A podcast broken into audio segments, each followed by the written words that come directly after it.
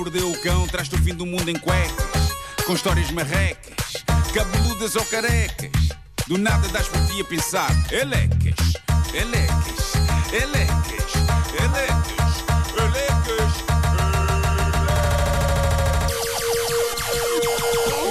O homem que mordeu o cão traz-te o fim do mundo em cuecas. Título deste episódio: Será que se combatem bestas com superpoderes?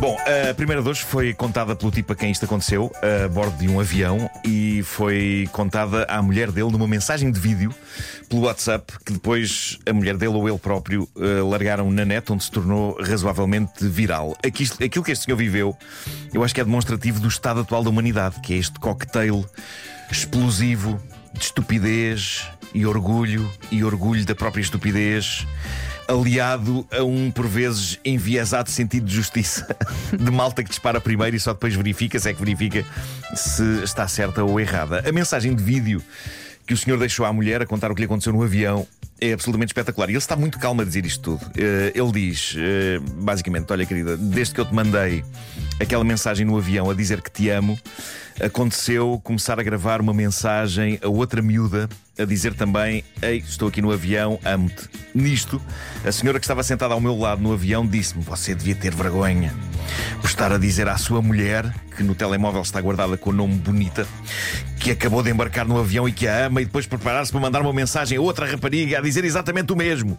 Como a senhora me tinha visto a navegar no meu TikTok, conseguiu fixar o meu nome no TikTok, diz ele, e ameaçou que se eu enviasse a mensagem, ia fazer um vídeo a denunciar-me publicamente.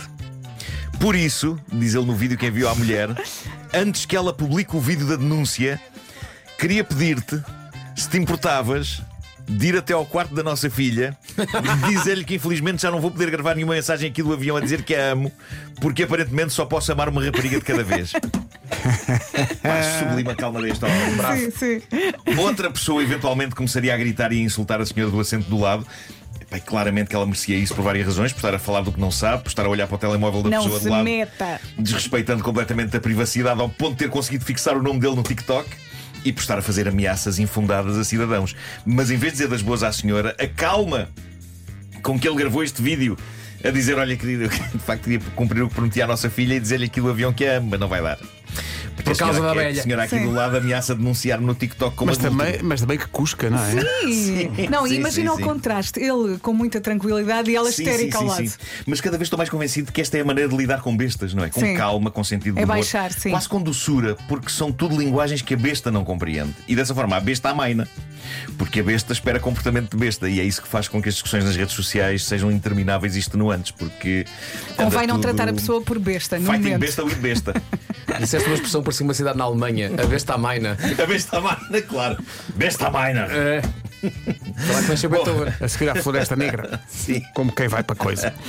E agora, superpoderes, mas não da Marvel ou da DC, são superpoderes de cidadãos como nós. Isto veio há dias no jornal inglês Daily Mirror, é um artigo sobre seres humanos que parecem abençoados pelo sobrenatural e com características que a ciência não consegue explicar.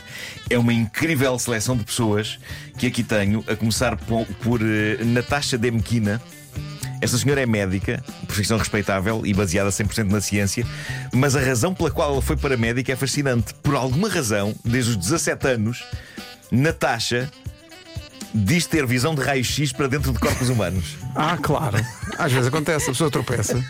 A sério? Então, agora que ela percebe medicina, ela já consegue interpretar o que vê e fazer diagnósticos sobre eventuais doenças que as pessoas para onde está a olhar possam ter. Agora, ninguém consegue dizer com 100% de certeza que não há para aqui aldrabice. Mas o que é certo é que o poder de Natasha já foi testado algumas vezes e ela conseguiu de facto detectar problemas e doenças que depois se confirmaram cientificamente. Uau. Tadã. Isto é super bizarro, super bizarro. Muito bizarro mesmo. Mas era lindo isto expandir se ela conseguir já agora também ver através de paredes ou detectar armas e bombas nas bagagens das pessoas nos aeroportos, ainda antes das pessoas irem fazer a verificação de segurança, não é? Ela começar logo: Atenção, aquele senhor tem uma granada na mala e uma pedra nos rins! e agora? Ou será ao contrário? Podia ser, ter uma granada nos rins. Uh, vem agora aqui o estranho caso de um senhor chamado Wim Hof. Chamam-lhe o Homem do Gelo. Este homem tem uma tolerância inacreditável a temperaturas extremamente baixas. Entre outras coisas, Hoff conseguiu escalar o Monte Kilimanjaro em calções. Ah, então claro, até uma que alguém- terça-feira. Então, Porquê é que alguém faria isto? Aguentou confortavelmente sentado, mas com a pele mesmo, em cima de muitos cubos de gelo durante quase duas horas. Meu Deus, e quando saiu?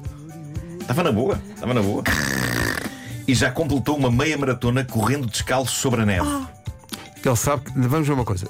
Em ambos os casos, ele sabe que há outras hipóteses. Sabe, sabe, sabe. E atenção, ele já disse em entrevistas que se há coisa que ele odeia, sabem o que é? O frio. A sério? Sim. Mas, diz ele, os poderes terapêuticos do frio são tremendos e, como são tremendos, diz ele, vejo-me obrigado a gostar.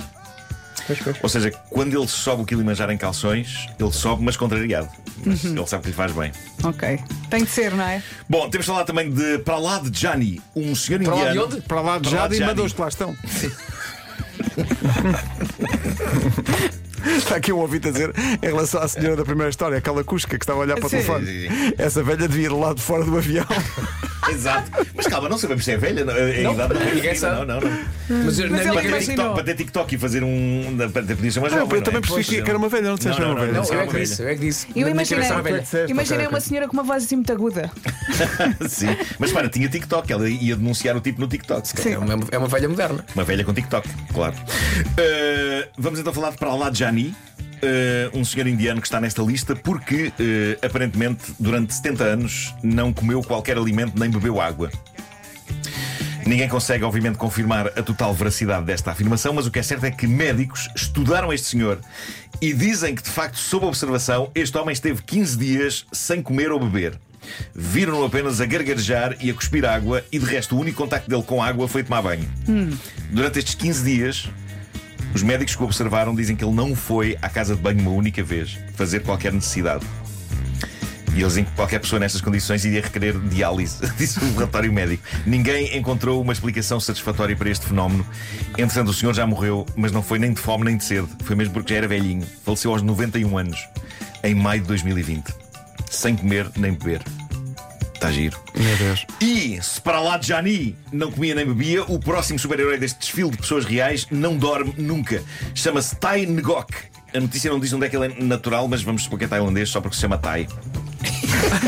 Era era um nome que português chamasse Tuga Silva. Tuga Silva. Silva. Generalizar? Não. Tai Ngok, aos 81 anos de idade, afirma com orgulho que há 50 anos que não prega o olho. Ele não dorme há 50 anos. Isto, em condições normais, seria enlouquecer, mas a verdade é que Tai Ngok Não está precisa. de boa saúde, está relaxado. A inveja que eu tenho deste Ai, homem. ele ele Pá, faz não- muita coisa. Mas não é que eu não gosto de dormir. Eu gosto, mas acho sempre que são 7 ou 8 horas da vida de uma pessoa em que não acontece nada, não é?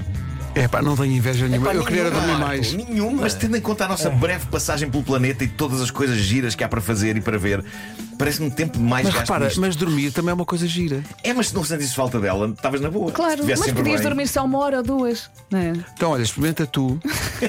Também. Depois gosto conversamos. Time Gok não tem este problema. O homem está 24 horas acordado e está na boa. Mas ele gosta disso. Adora. Diz que está na boa. Está na boa, está calmíssimo. Uh, tem 81 anos, não dorme para aí desde os 30. Ele já leu todos os livros e já viu todas as sim. séries. Acho que sim. Ganda Tai, Ganda Ngok. Cada taiga de coca. Vocês imaginem, é que uma pessoa, se ficar uma noite sem dormir Sim. as horas precisas, já fica sim, todo. Mas imagina que isso não acontece, dormir. que não ficas é, cansado, pá. que estás sempre bem. Atenção, se calhar ele não se chama Tiny Gok, mas 50 anos sem dormir, ele já não consegue falar. Não. Ele chama-se Arthur. Como é que o chamas? Tiny Gok! É o que sai.